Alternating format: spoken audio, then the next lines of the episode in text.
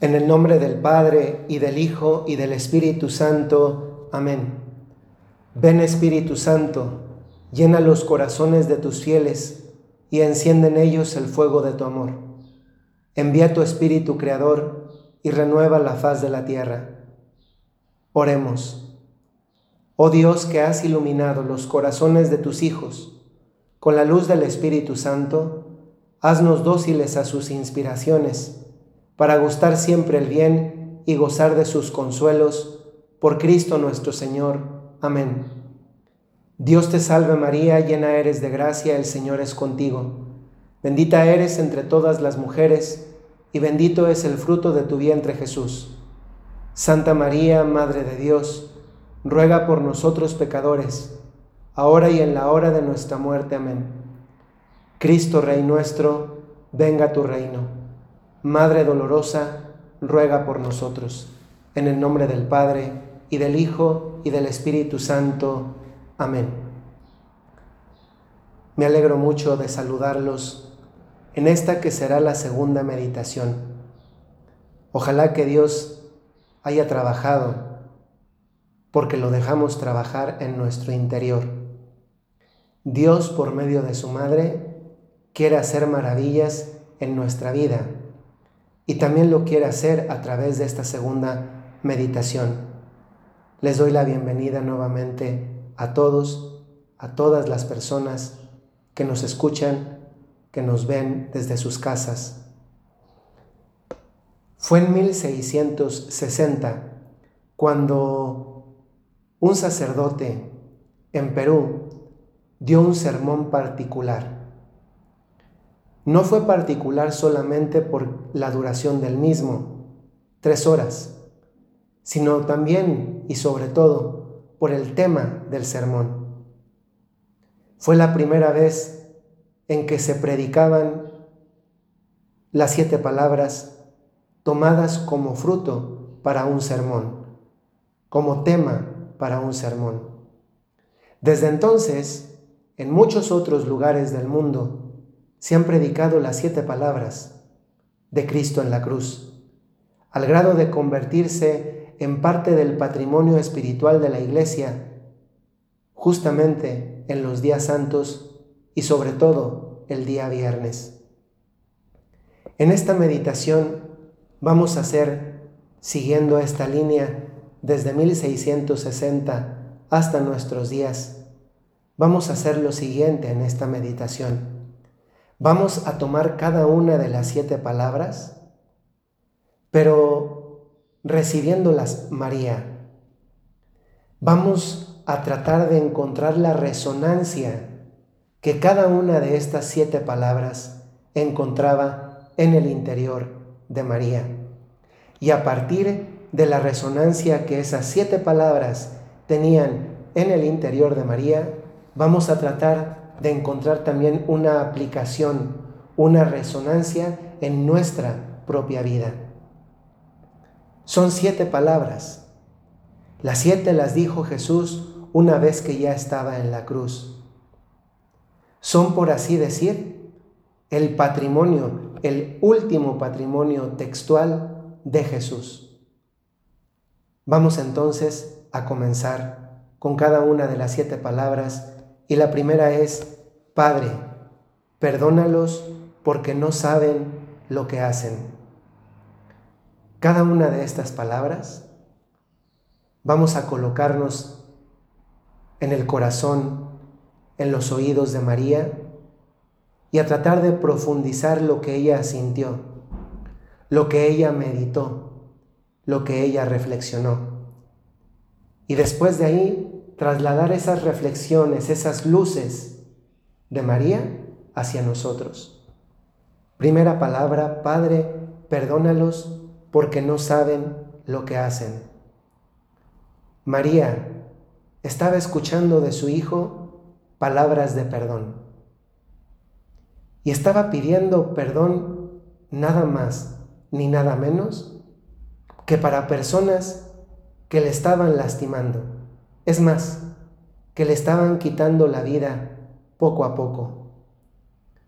Eran personas que no estaban haciendo un acto de justicia, que no estaban haciendo una obra de bien, que no estaban viviendo la verdad. Y María escuchaba palabras de perdón de su hijo para ellos. ¿Cómo no iba a perdonar también ella? Si alguien nos enseña a nosotros el perdón, es nuestra madre. Y si esa madre, además, es María, vaya cátedras de perdón y de misericordia que seguramente le enseñó a su propio hijo. Padre, perdónalos. Esta petición podríamos convertirla en una oración de Jesús en la cruz hacia su madre también. De tal manera que esta primera palabra de Cristo en la cruz diría, no Padre, perdónalos porque no saben lo que hacen, sino Madre, perdónalos porque no saben lo que hacen. Si en un momento María, como madre, tenía todo el derecho de experimentar coraje, inclusive, podríamos decirlo con mucho tacto, inclusive rencor, era ese. El niño el que ella había tenido entre sus brazos, el niño inocente que no le había hecho nunca daño a nadie, ni con obras ni con palabras, el niño que ella había recibido milagrosamente, Dios estaba siendo condenado, estaba siendo matado. Madre, perdónalos porque no saben lo que hacen. Jesús no solamente pide y no solamente dice en lo que pide lo que se debe hacer, perdonar. También da una razón y la razón es que no saben. O en otras palabras, esta palabra es la palabra no del perdón, es la palabra de la ignorancia. ¿Cuántas personas viven sin conocer a Jesús? Se parecen en cierta manera a estas personas que la escritura nos cuenta que le estaban matando, que le habían golpeado, flagelado, coronado de espinas, clavado en la cruz, insultado. Lo hicieron porque no lo conocían eran ignorantes de lo que estaban haciendo. Y María sí comprendía esto. Comprendía que una persona ignorante es una persona que tiene una justificación. Y por eso María, en lugar de enojarse o guardar un rencor, les amaba. La ignorancia de esas personas les provocaba amor y suscitaba una intensidad más grande en el amor, en la misericordia como forma de amor que María experimentaba hacia las personas que estaban lastimando a su hijo. Madre, perdónalos porque no saben lo que hacen. Yo no digo que sería fácil, pero digo que era posible. Y era posible porque Dios lo pedía y porque sabía a quién se lo pedía.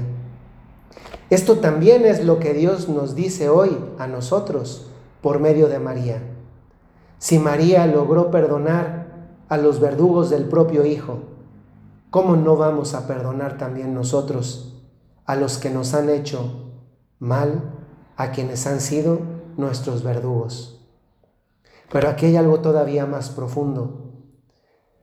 Si muchos de ustedes están siguiendo esta transmisión, esta meditación, es porque tienen algún grado de cercanía con Dios.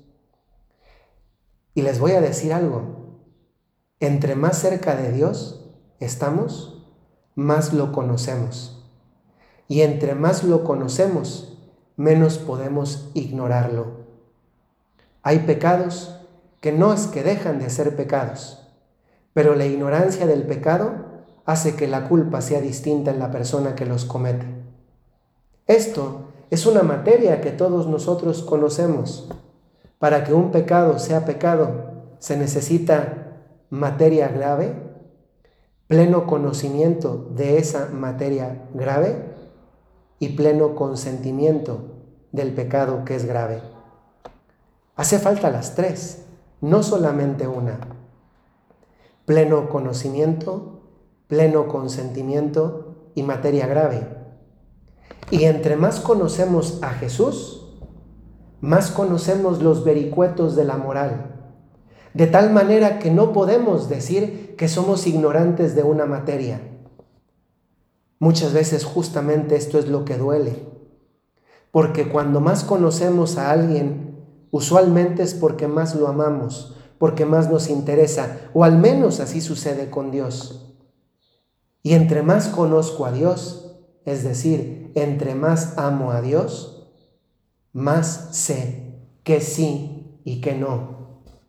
Las personas que no conocen a Dios, como las personas que le estaban lastimando, sus verdugos, tenían una justificación para recibir un perdón. Y esa justificación era su ignorancia. Casi podríamos llegar a decir, como se dice en el pregón pascual de la vigilia en el sábado santo. En la vigilia se dice, bendita culpa que nos mereció tal Salvador. Aquí podríamos decir, utilizando un símil con aquellas palabras, bendita ignorancia que nos concede tal perdón.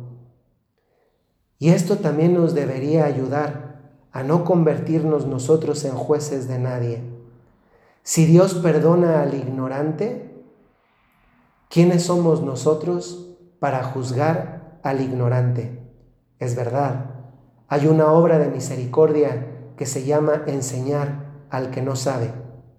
Pero si enseñar, sacar de la ignorancia a alguien no nace del amor, se convierte más bien en una obra de mal. Porque yo le revelo la verdad a alguien para lastimarlo, para hundirlo y no para elevarlo como una forma de amor.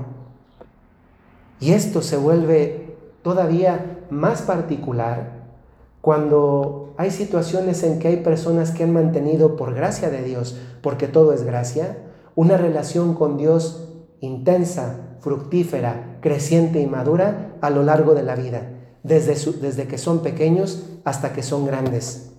Pero también son estas mismas personas las que son tentadas por el demonio para hacerlas sentir que son jueces de los demás. Y eso no está bien. No somos jueces de nadie de la única persona de la que somos juez es de nosotros mismos. Qué impresionante que en la confesión nadie tenga que acusarnos.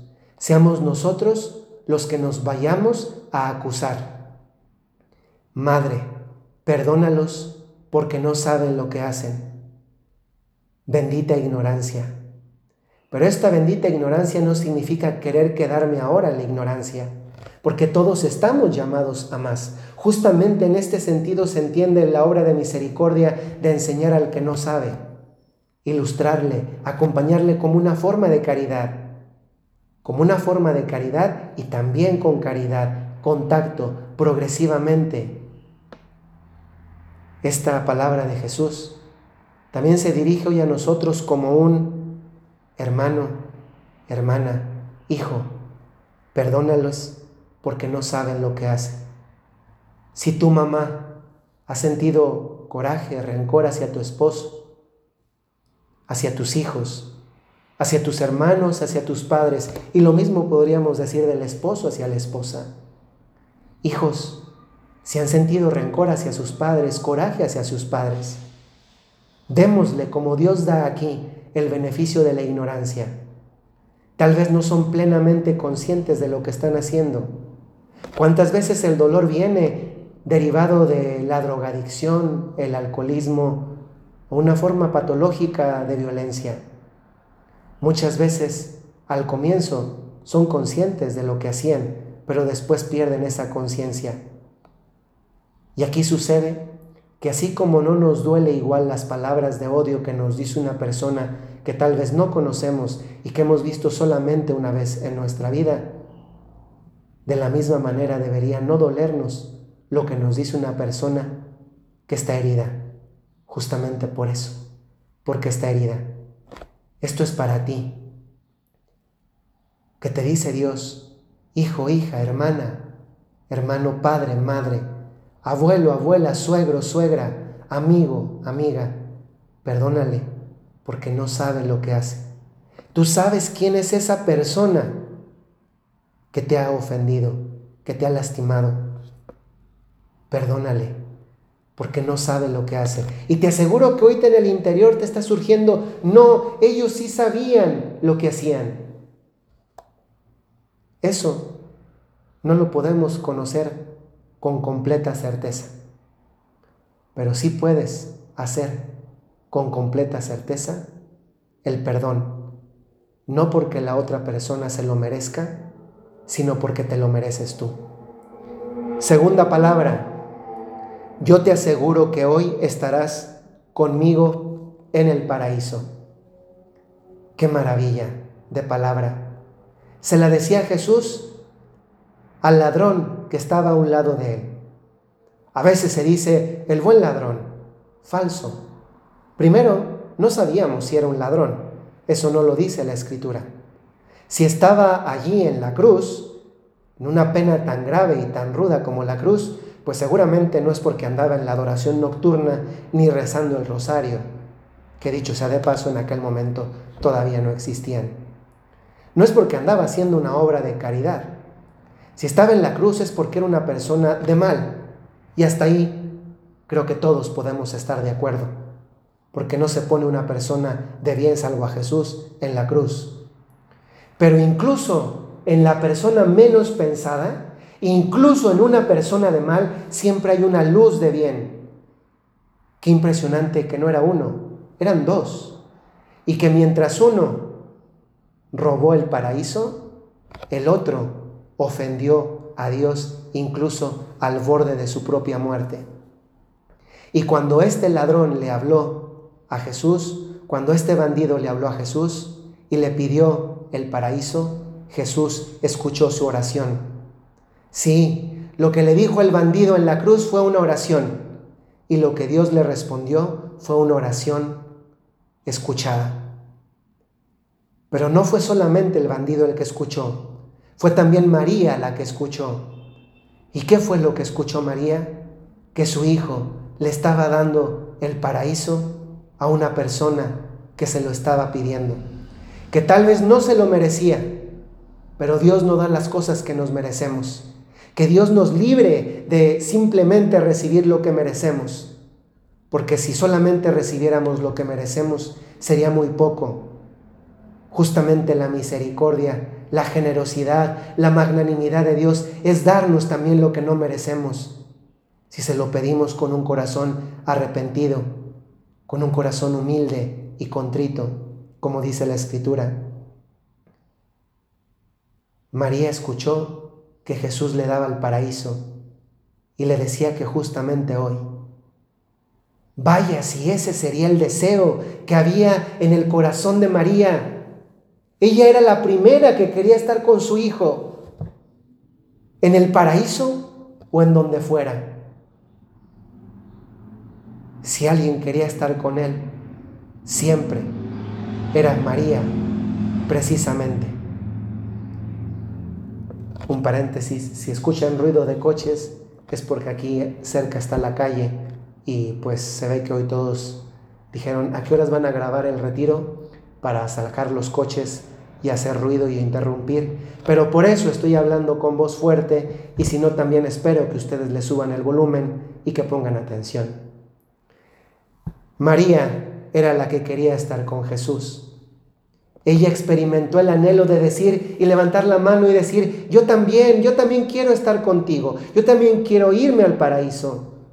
María experimentó el deseo, el deseo de también ella robarse el cielo, de irse con Dios, de ganarse el paraíso, no porque no se lo hubiera ganado, era la madre de Dios, sino porque lo quería ya, en ese momento, con su Hijo. ¿Qué nos dice esta palabra a nosotros? ¿Se acuerdan ustedes de aquella palabra que resuena con esta cuando Jesús dice, yo estaré con ustedes todos los días hasta el fin del mundo? Sí, también Dios nos habla hoy con este estarás conmigo, nos habla no de que nosotros estaremos con Él, sino de que Él estará con nosotros. Lo hemos vivido, lo hemos experimentado estos días, en el que en tantas pantallas de celulares, de computadoras, de televisiones y de aparatos inteligentes, hemos visto a Jesús, hemos escuchado su palabra, Dios nos ha salido al paso. En cuántas ciudades ha habido iniciativas en que la Eucaristía, la Eucaristía ha ido entre las calles de la colonia. Cuando llego a visitar un enfermo para darle la unción de los enfermos y la, y la comunión también, muchas veces lo primero que le digo a la persona que visito en el hospital o en su casa es esto. Primero porque les conozco, les suelo decir esto. Muchas veces usted fue a la casa de Dios. Hoy Dios viene a su casa. Esta es la experiencia de nuestra vida. Dios es un Dios cercano, está con nosotros. Y justamente si en este periodo hemos experimentado más sed de Dios, más anhelo de Dios, es porque estábamos acostumbrados a un Dios cercano, a un Dios que está a nuestro lado, que está con nosotros en este tiempo, en estos días, lo está por medio de su palabra, por medio también de sus ministros, por medio también de los miembros de tu familia. Ya lo dice la escritura. ¿Cómo puedes decir que amas a Dios al que no ves si no amas a tu prójimo al que no ves? Hoy nuestro prójimo es el más próximo, es el que está a nuestro lado. Es tu hijo, es tu esposo, es tu hermano, es tu nuera, es tu suegra, es tu amiga.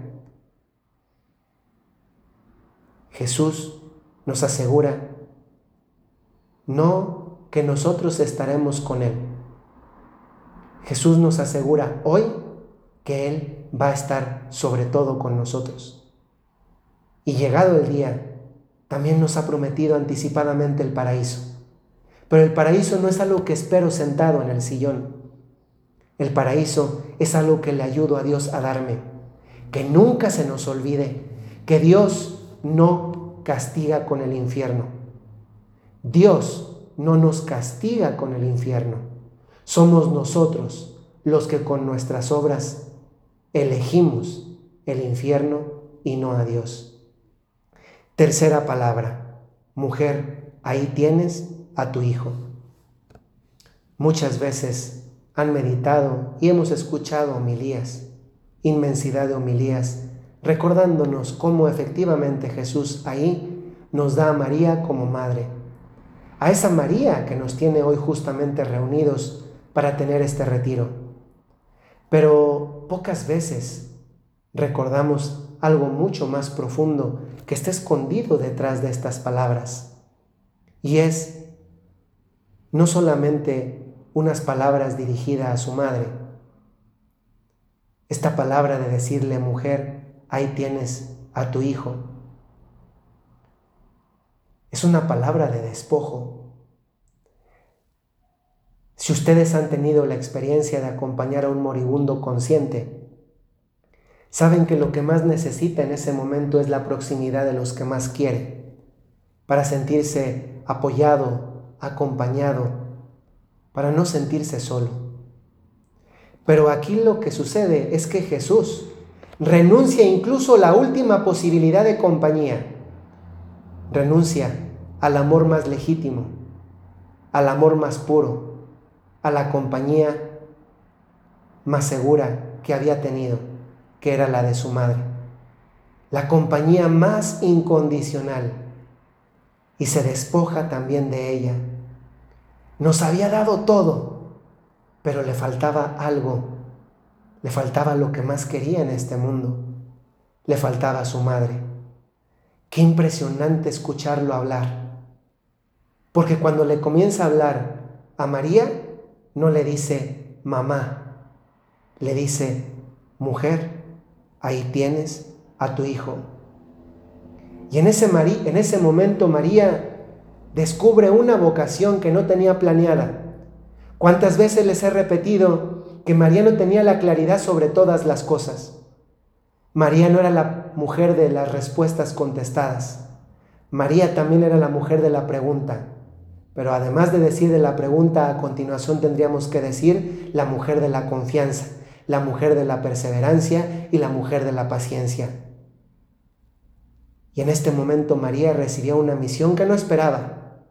¿Cómo la iba a esperar si lo que estaba en ese momento haciendo ahí era acompañar a su hijo, ver morir a su hijo, ver cómo se le iba poco a poco de las manos? E incluso ahí su hijo le da una sorpresa. Ha escuchado bien, le ha dicho que ahí, en Juan, tiene a su hijo, pero entiende perfectamente que no se trata solo de Juan que Juan representa la iglesia naciente y que en ese Juan estamos cada uno de nosotros. ¿Y qué nos dice esto? A nosotros, escuchando la resonancia de esta palabra en el corazón de María. Una María que descubre nada más ni nada menos que al pie de la cruz una ampliación de su misión. Esto también nos dice mucho. Hoy a ti, mamá, Hoy a ti, papá, te dice esto, te dice tu nombre y a continuación te agrega, ahí tienes a tus hijos, a ese hijo con nombre, a esa hija con nombre, a ese hijo el más grande, el mediano, el chico, a ese hijo, a esa hija única, a esos dos hijos, a esos tres hijos, a esos cuatro hijos, son tuyos. ¿Los engendraste con tu cuerpo o los engendraste con tu corazón? Son tuyos. Dios te los dio como una misión. Son tuyos porque son tu misión. No son tuyos porque son tu propiedad.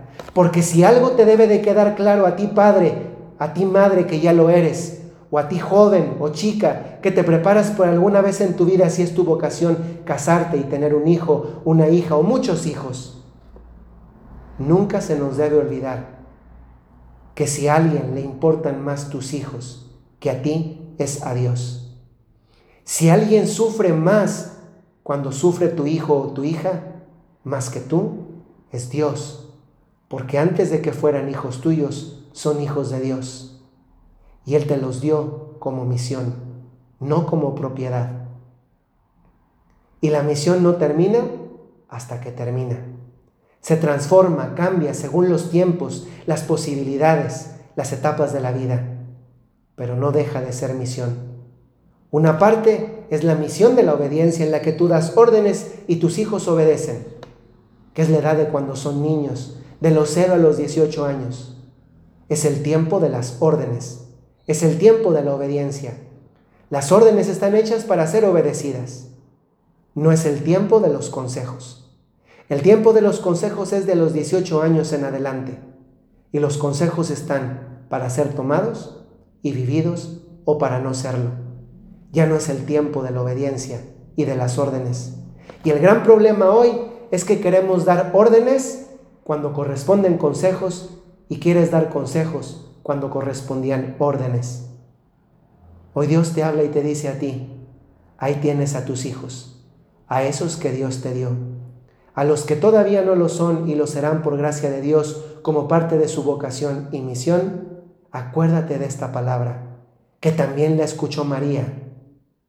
¿Cuántas veces una madre o un padre sufren por sus hijos?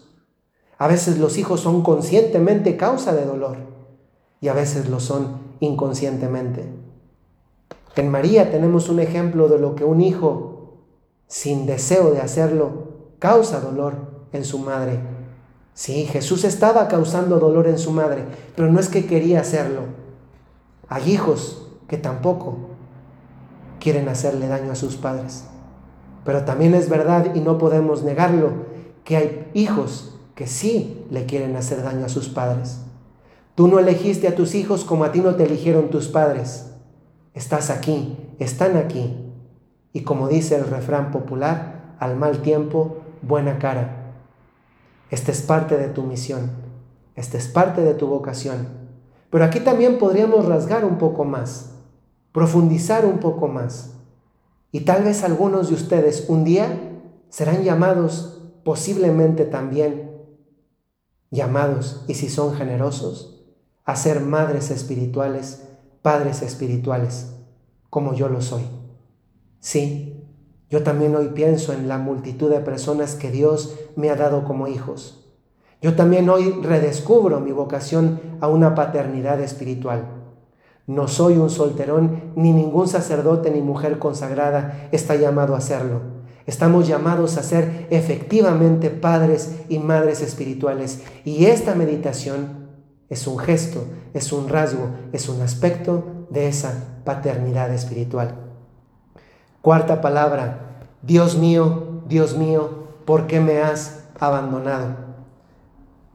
Esta pregunta tan profunda y a la vez tan dolorosa que nace de Jesús es un eco de un salmo, del Salmo 21-22, en el que Jesús se identifica con una experiencia que tenemos también tantas veces nosotros, como es la experiencia de soledad. Muchas veces lo importante no es estar acompañados, sino sentirse amados.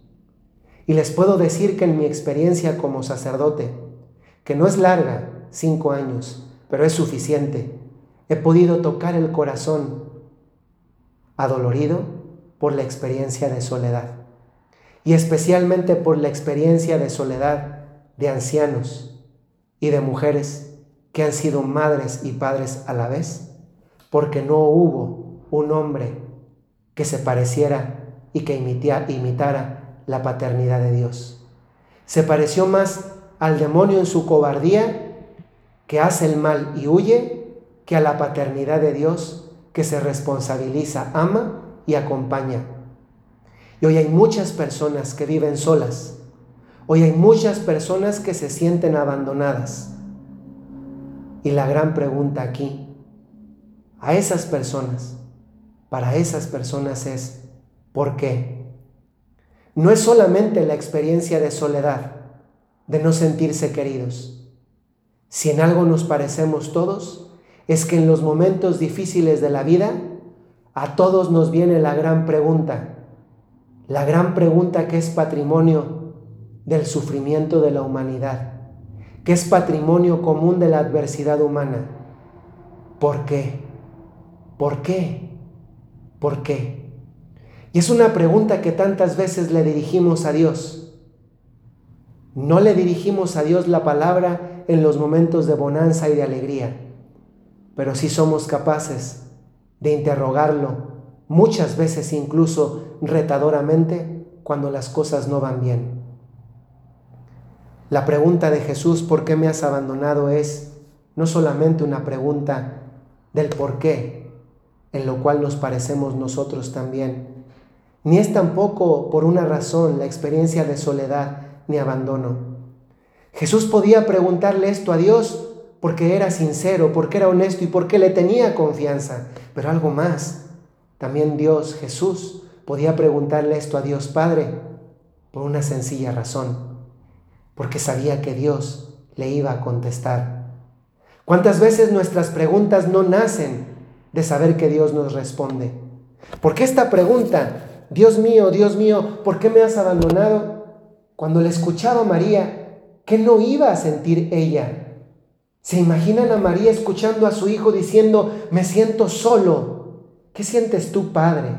¿Qué sientes tú, madre, cuando ves a un hijo tuyo sufrir? a veces incluso siendo su culpa, siendo parte de la responsabilidad de su vida, esas lágrimas que derrama por las opciones irresponsables que tomó o como consecuencia de decisiones mal tomadas.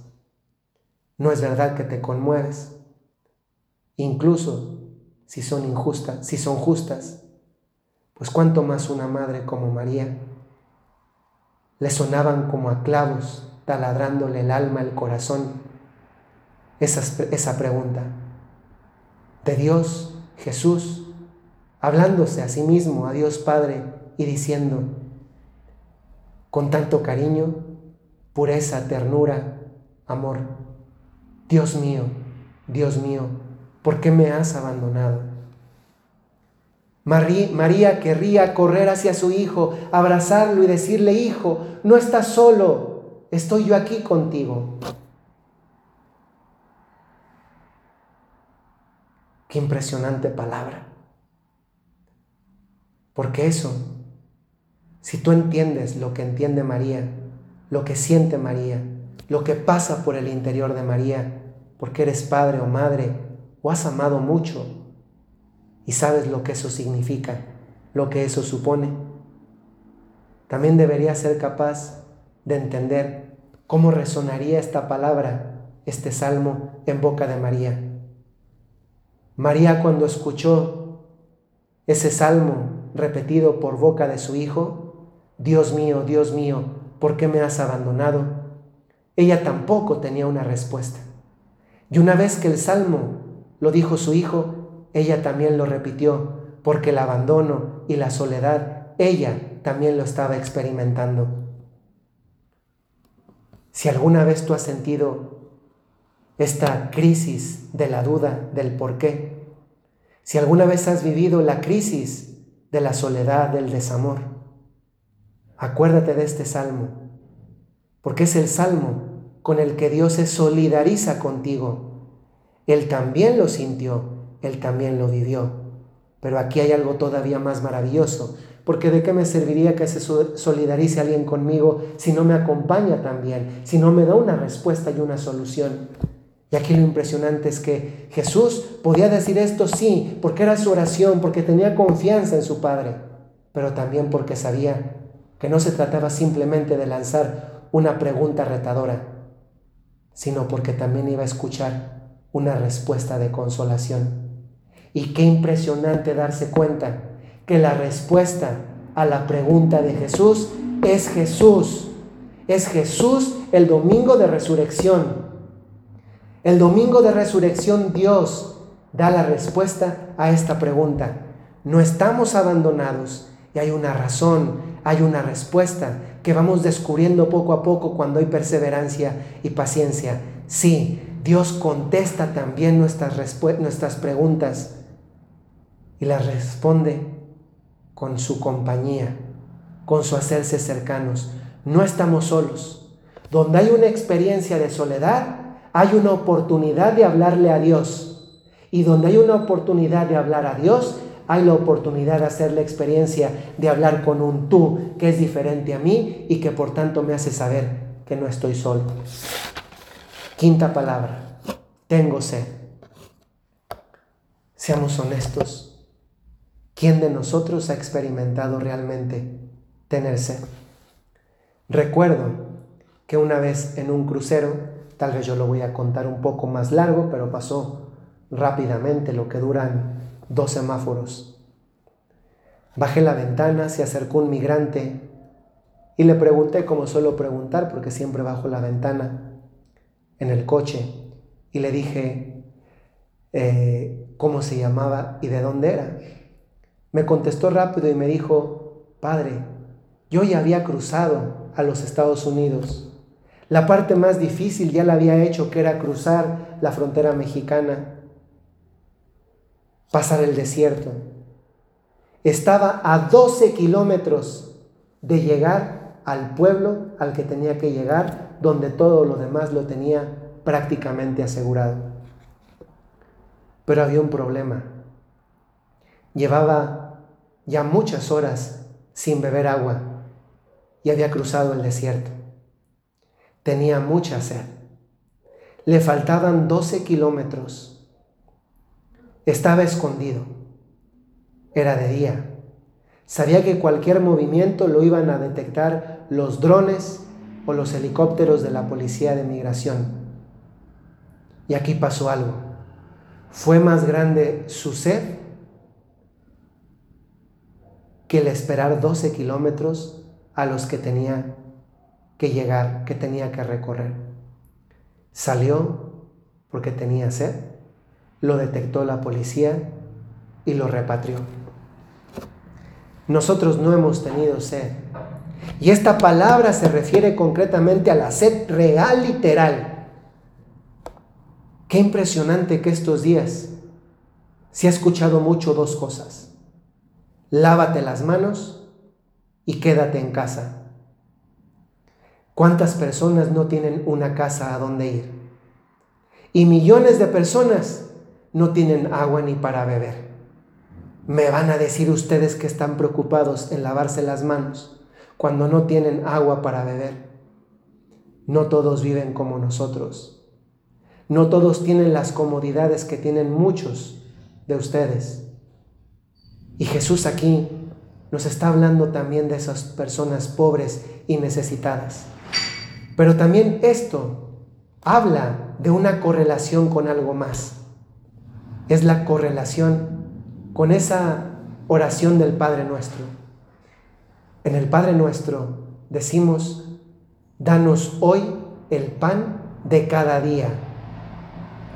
Sí, Jesús nos quiso enseñar a pedir el pan diario, porque si pedíamos el pan de la semana o el pan del mes, no nos íbamos a volver a acordar de él hasta que se terminara.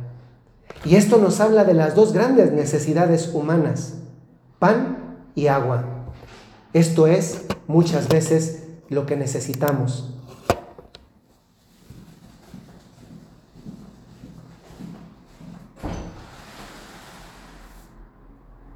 Padre, perdón, es que se escucha ruido acá Saqué la basura.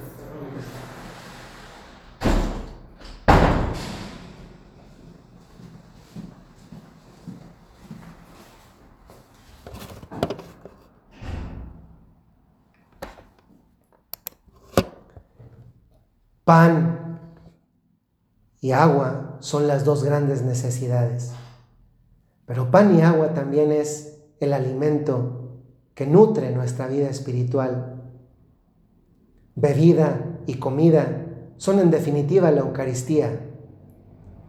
¿No es eso también justamente lo que hemos experimentado de una manera más vivencial durante este periodo? La necesidad de recibir, de comer a Dios de tomar su sangre, de comer su cuerpo. Voy a contarles una historia real que me pasó hace unas hace un par de semanas. Algunas personas me habían dicho que querían recibir la Eucaristía después de haber escuchado la misa en alguna de las plataformas de televisión o redes sociales donde se estaba transmitiendo. Para este momento ya habían pasado un par de semanas de que las iglesias estaban semicerradas o cerradas o que simplemente ya no había misa. Escuché la inquietud, la consulté y un domingo dimos una hora para que las personas sin bajarse del coche, tomando todas las medidas de seguridad, pasaran al centro del Reino Cristi en Saltillo a recibir la Eucaristía y la bendición. En mi ingenuidad pensé que iban a llegar solamente unas cuantas personas, por eso no consagramos tantas formas pues fue el milagro de la multiplicación de los comensales, porque se hizo una fila larguísima, de kilómetros literalmente, de personas que querían recibir a su Dios. Sí, si algo hemos experimentado en este momento es la necesidad de Dios. Si de algo nos hemos dado cuenta como un examen sincero y personal durante este tiempo, es que tenemos necesidad de Dios nos hemos preguntado por nuestra relación con Dios y esto ha sido un fruto maravilloso de este momento de crisis. Hemos vivido en primera persona esto. Tengo sed. María, escuchando esas palabras de su Hijo, se le desgarró el corazón, como se le ha desgarrado viéndonos cómo estamos a la casa, a la búsqueda de Dios nuestro Señor durante este periodo. Y María nos dice, no estoy yo aquí que soy tu madre para consolarte, recordarte y llevarte a ese hijo mío que le dio de beber a tantas personas dándole su sangre y las alimentó dándolas su cuerpo. Sexta palabra. Todo está cumplido. Podríamos decir que el Evangelio, la Escritura, la Biblia, podría haber terminado en este versículo. Todo está cumplido.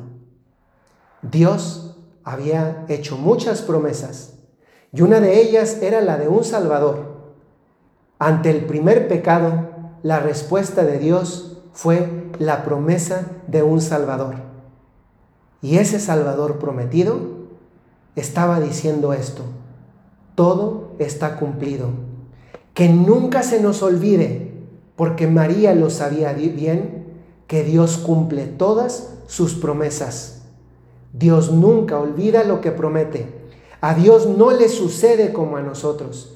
Dios lo que dice, lo hace. Dios lo que promete, lo cumple. Y María lo sabía porque lo había vivido. No siempre lo había tenido completamente claro. No había tenido el panorama completo, el paso a paso, la infografía. Pero María sabía que Dios cumplía, que no abandonaba. Y en ese momento María entendió que todo esto era parte del plan de Dios y que ella era parte de ese plan. Esta palabra también nos habla a nosotros de cómo debemos descubrir el plan de Dios en nosotros. Sí, pero también descubrirnos a nosotros como parte del plan de Dios. Estamos viviendo la historia de la salvación. Esta historia que vivimos es la historia de la salvación. Y en esta historia de la salvación, nosotros, cada uno, es protagonista. No es un actor secundario ni un extra. Somos protagonistas. Y somos protagonistas cuando cumplimos la parte de esta historia que a nosotros nos toca. Que nunca se nos olvide que si nosotros no hacemos la parte que nos toca, esa parte no la va a hacer nadie más. Se va a quedar sin cumplir. ¿Qué parte de la historia de la salvación, de tu historia, de la historia de tu familia, de tu ciudad, de tu parroquia, del Reino Christi, de tu apostolado, te falta todavía redescubrir y hacer? porque todo está cumplido, nos invita también a nosotros a llevar a cumplimiento la parte que nos toca. Y finalmente, última palabra, en tus manos encomiendo mi espíritu. María cuando escuchó esto, seguramente que entendió de lo que se trataba. Era el último aliento de su hijo era la última palabra de su hijo aún con vida. Le enseñó a María en manos de quien se pone la vida y también en manos de quien se pone la muerte. María de ahí sacó lecciones para el resto de su existencia. Ya sabía vivir en las manos de Dios, pero ahora se añadió un plus supo, supo, perdón, encomendar en adelante cada segundo, minuto, hora, día, semana, mes, año de su vida a Dios. Tal vez han escuchado ese, ese máxima de la sabiduría popular. ¿Quieres hacer reír a Dios? Cuéntale tus planes. A veces nos pasa que cuando creíamos que ya teníamos todas las preguntas, perdón, no es así, cuando creíamos que ya teníamos todas las respuestas, llega Dios y nos cambia las preguntas. Lo importante no es la respuesta y en cierto modo tampoco la pregunta. Lo importante es que pregunta y respuesta estén encomendadas a Dios.